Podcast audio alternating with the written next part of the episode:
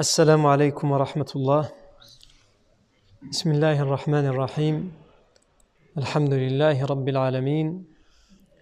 وأفضل الصلاة وأزكى التسليم على سيدنا محمد أشرف المرسلين وعلى صحابته الغر الميامين وعلى آله الطيبين الطاهرين وعلى التابعين وتابع التابعين ومن تبعهم بإحسان إلى يوم الدين.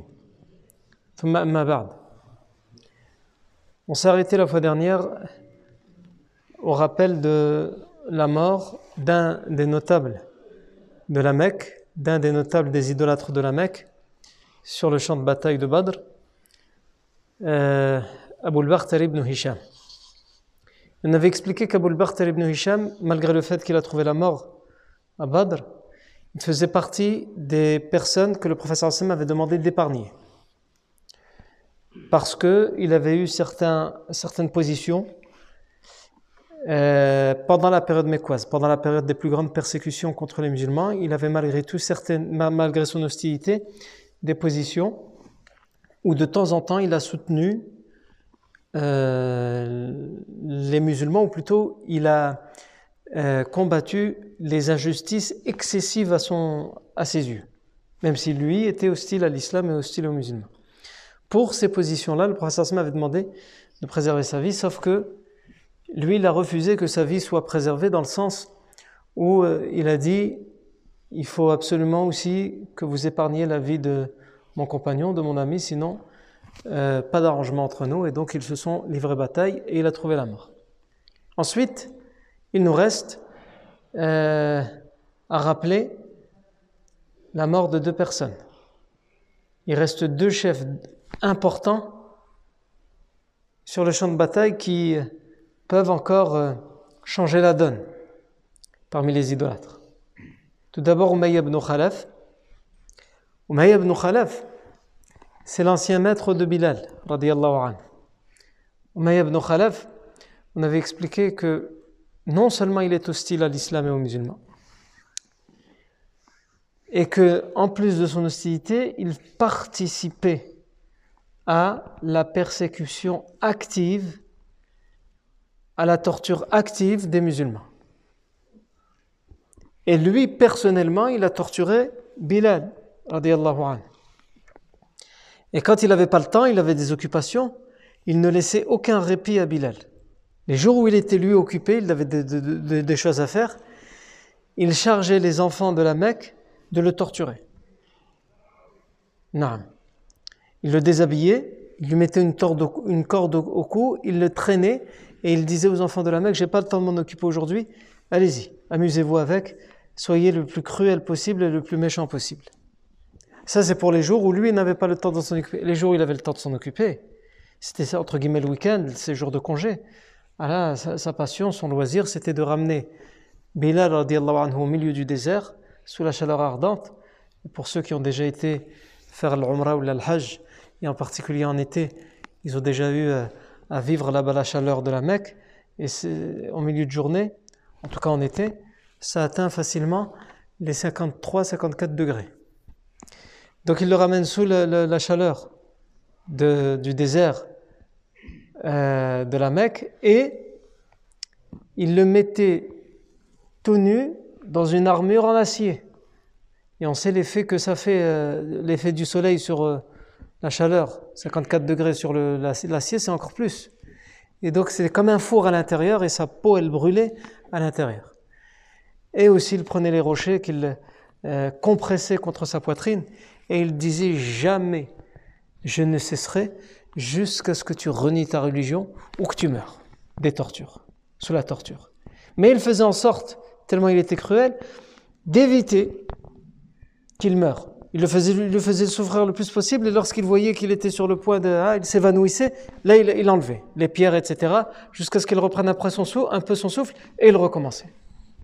Non.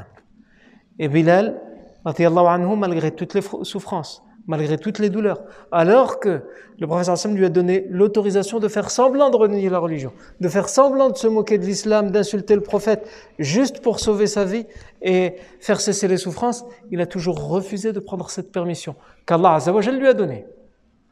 Et il ne cessait de répéter Ahadun Ahad. Il est l'unique, l'unique. Et Anna Umayy ibn Khalaf lui disait Dis que tu crois en plusieurs dieux et c'est bon. Et j'arrêterai. Et Bilal disait Ahadun Ahad. La ilaha illallah. Ça, c'est le sens de la ilaha illallah. Ce que Bilal anhu a subi, c'est le sens de la ilaha illallah. Quand il disait ahadun ahad, il disait ça, il disait la ilaha illallah, il disait Allah est unique. Tu peux faire ce que tu veux. Atla, ahabat, tue-moi, blesse-moi, torture-moi, persécute-moi. Ahadun ahad. Nous, on dit la ilaha illallah à plusieurs occasions dans la journée, quand on fait l'adhan, quand on fait l'iqama, quand on fait certaines du'as, à la fin de la prière, après les, dans les mu'aqibat, dans le après la prière, on dit souvent, on répète beaucoup la ilaha illallah.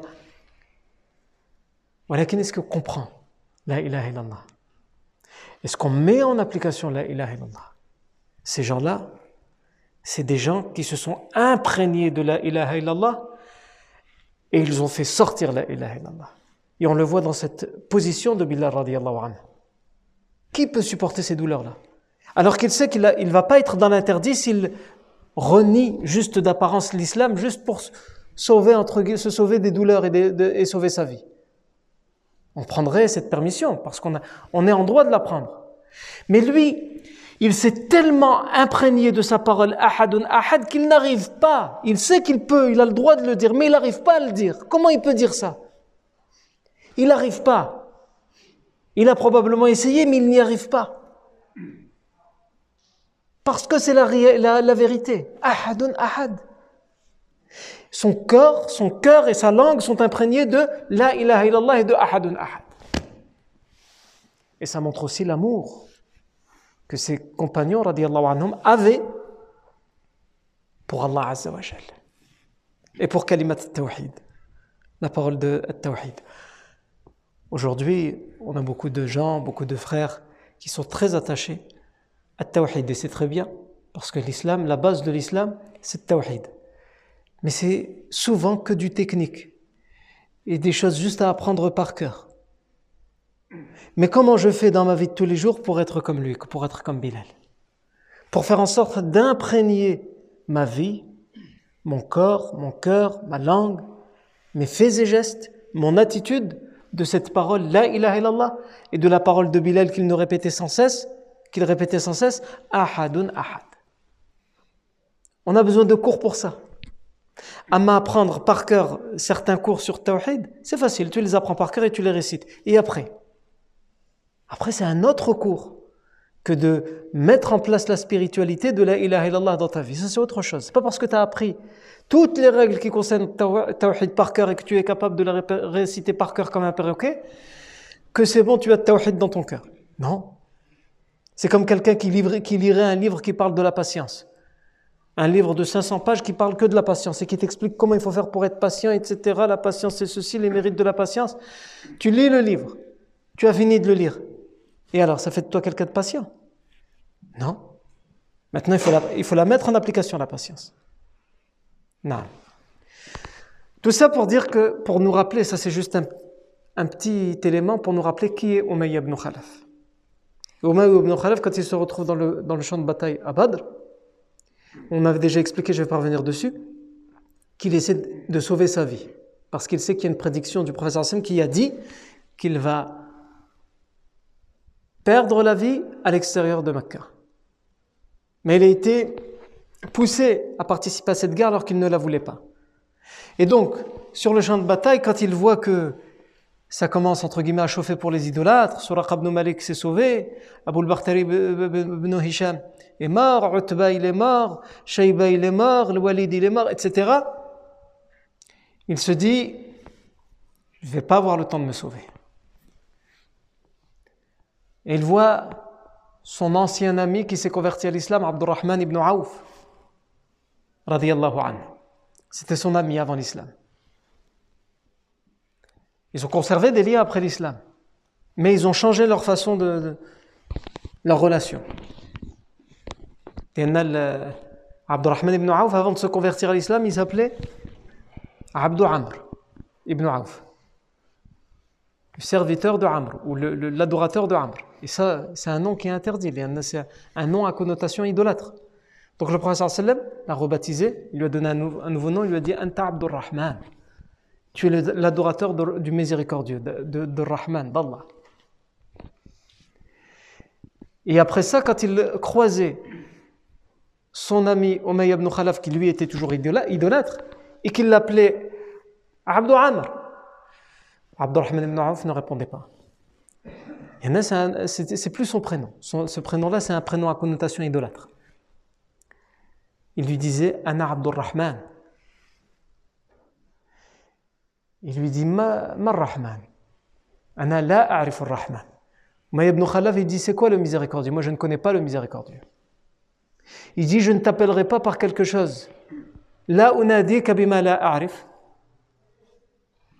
Je ne t'appellerai pas avec quelque chose que je ne connais pas. Et toi, tu refuses de répondre à ton nom de naissance. Alors trouvons un nom entre nous qu'on acceptera tous les deux. Abdurrahman ibn Auf lui a dit Dans ce cas-là, appelle-moi Abdel Ilah. Le serviteur, l'adorateur de l'Ilah, du Dieu. Sous-entendu d'un seul Dieu. Et ça, oui. Il y en a les, Arabes idolâtres, ils savaient qu'il y avait l'Ilah. Pour eux, c'est une parole connue. Ils la comprennent. Mais Rahman, il, non. C'est pas un nom qu'ils reconnaissaient à Allah Azza wa Naam. Quand il voit Abdurrahman ibn Auf sur le champ de bataille, Umayya ibn Khalaf, il le voit et Abdurrahman ibn Auf avait des boucliers avec lui. Il avait ramassé des boucliers en guise de butin. Abd, euh, ibn Khalaf lui dit Ya Abdel Ilah.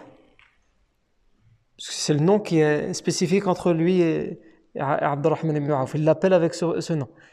Il lui dit Est-ce que tu veux que je t'indique quelque chose qui est mieux que les boucliers, qui vaut plus cher que les boucliers? Il lui dit quoi? Il lui dit moi, fais-moi prisonnier et tu pourras me libérer contre une rançon. Je, suis un chef de la Mecque, je vaux cher. Abdurrahman ibn Auf, il a dit c'est vrai. Et donc il lui a dit ben, je te fais prisonnier. Et il a laissé les boucliers. Et il, a dit, il lui a dit il y a aussi mon fils. Taïb. Et lorsque Bilal ibn Rabah anhu, il voit ça, il se rappelle de toutes les persécutions qu'il a subies, de la torture. Ah, tout ça lui revient. Alors, il ne s'est pas fait torturer Bilal un seul jour. Hein. Ça a duré pendant des semaines. Pendant des semaines, tous les jours, il lui laissait aucun répit. Et comme je vous l'ai dit tout à l'heure, quand Umayy ibn Khalaf n'avait pas le temps de s'en occuper, il donnait aux enfants de la Mecque, il leur disait torturez-le, persécutez-le, soyez le plus méchant, le plus cruel avec lui. Parce que j'ai pas le temps de m'en occuper. Bilal, anhu, il se rappelle de tout ça. Et il dit Ra'sul kufr Umayy ibn Khalaf. La najawtu in najah. La tête de la mécréance, Umayy ibn Khalaf. Je ne peux avoir la vie sauve si lui il a la vie sauve. C'est pas possible qu'aujourd'hui, dans cette bataille, dans cette confrontation, on ressort de cette bataille tous les deux vivants. C'est soit lui, soit moi. Même Kench.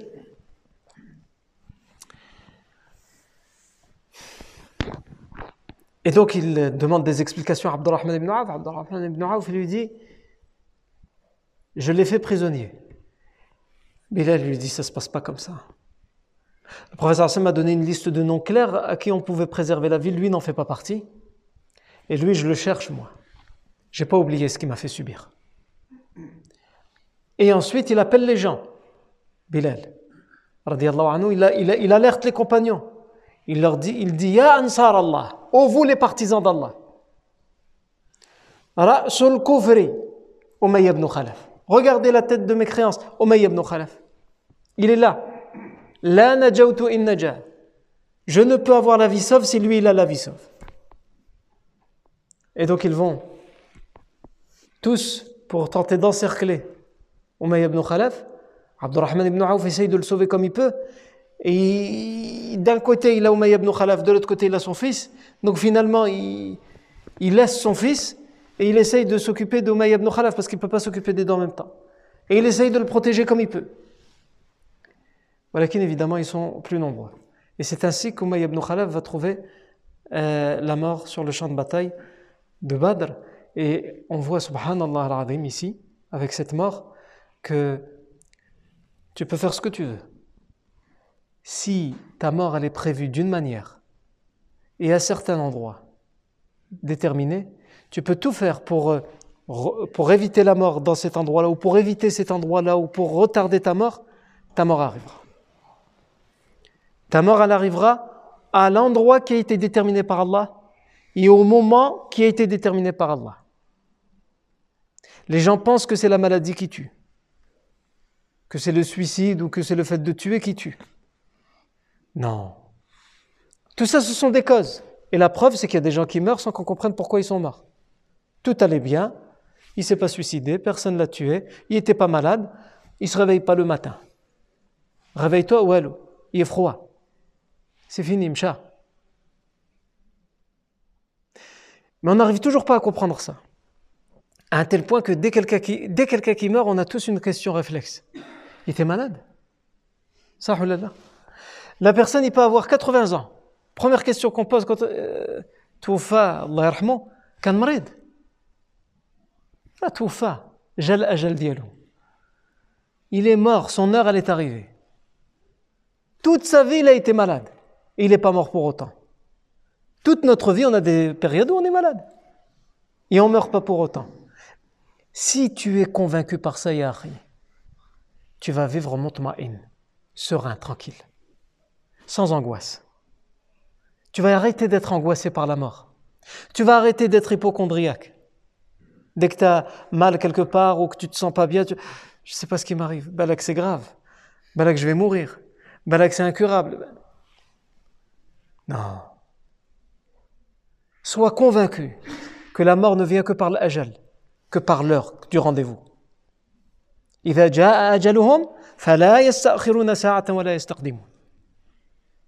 Lorsque l'heure de la mort arrive, ils ne peuvent la retarder ni l'avancer. Non.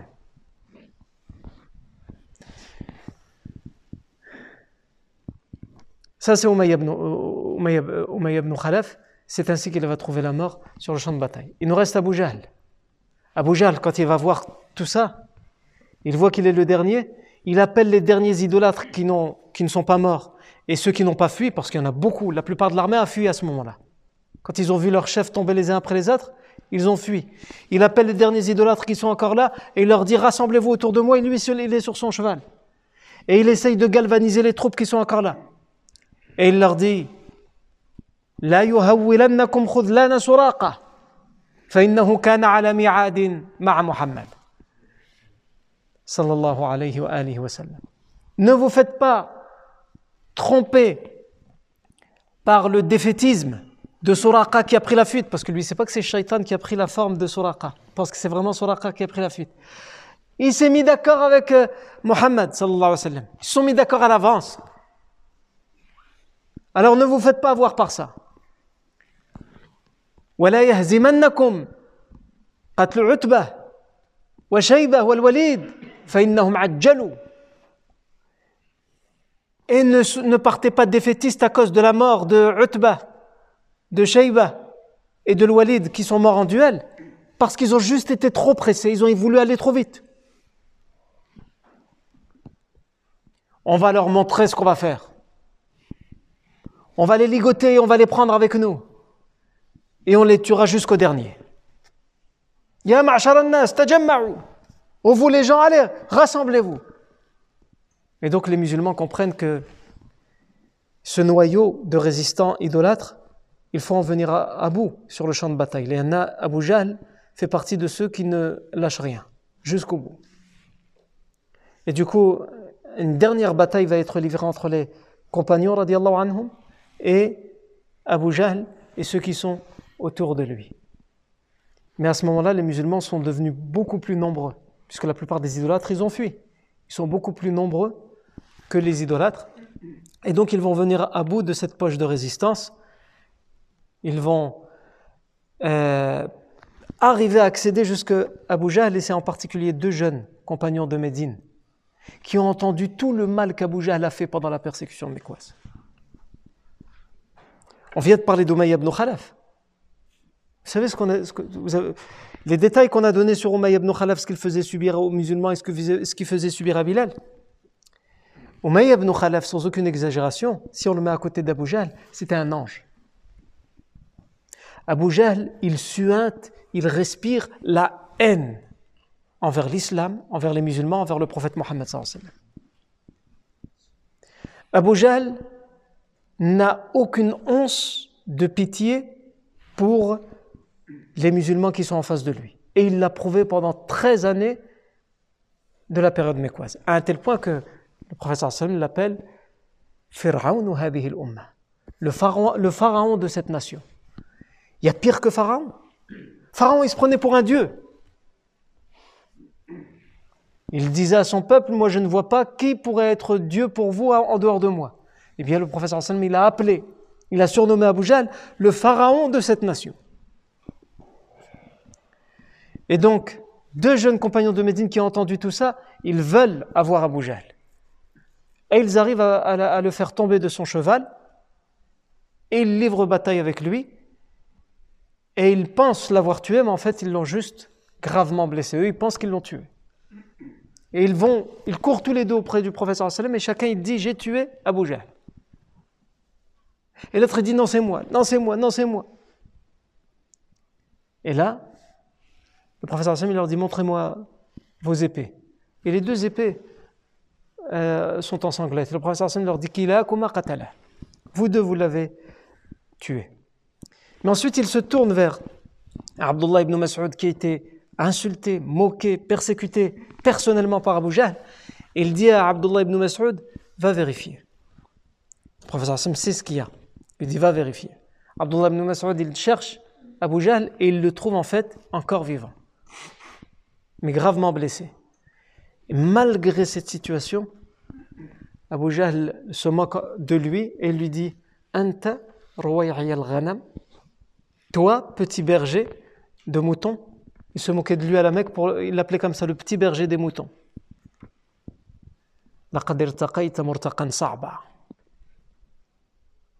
Tu t'es mis à un niveau qui est trop dur pour le tien. Tu viens me voir moi. Moi, je suis à Boujal, t'es qui toi, petit berger des moutons Il lui dit ensuite, Abu Jal lui dit, Akhbirni limanid da'iratil yawm. Akhbirni limanid da'iratul.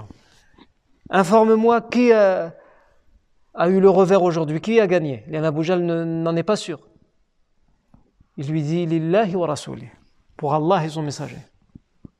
Et il lui répète, Laqadir taqayta murtaqan sa'ba. Ya ya al-Ghanam. Tu t'es mis euh, sur un piédestal qui, n'est pas digne de toi, petit berger des montagnes, petit berger de moutons. Euh, Abdullah ibn Mas'ud, anhu, va l'achever. Ici, avec la mort d'Abu Jahl, c'est la fin de la bataille de Badr. Ceux qui ont fui, ils ont fui. On va expliquer comment ils vont fuir. Il c'est une fuite c'est un, bazar complet, les idolâtres. Ils vont rentrer- pas rentrer en groupe, euh, ensemble.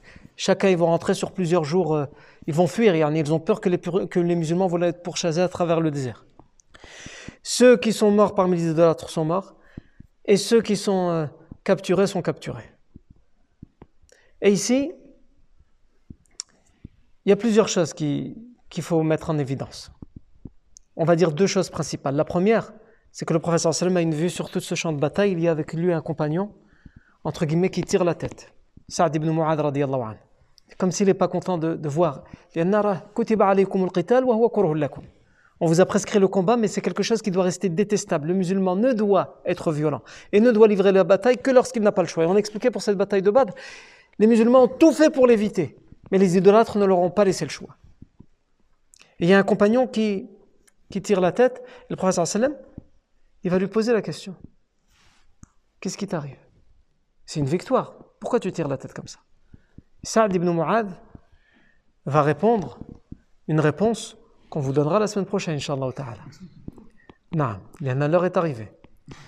Et aussi la deuxième chose qu'on verra la semaine prochaine, Inch'Allah ta'ala, c'est que le prophète sallam se retrouve sur les bras dans un champ de bataille où il y a des morts musulmans, où il y a des morts idolâtres, il y a des blessés, il y a des captifs, des prisonniers, Et donc le professeur Hassan doit prendre pour la première fois de sa vie, ça n'a jamais arrivé auparavant, des décisions sur ces, sur ces euh, cas.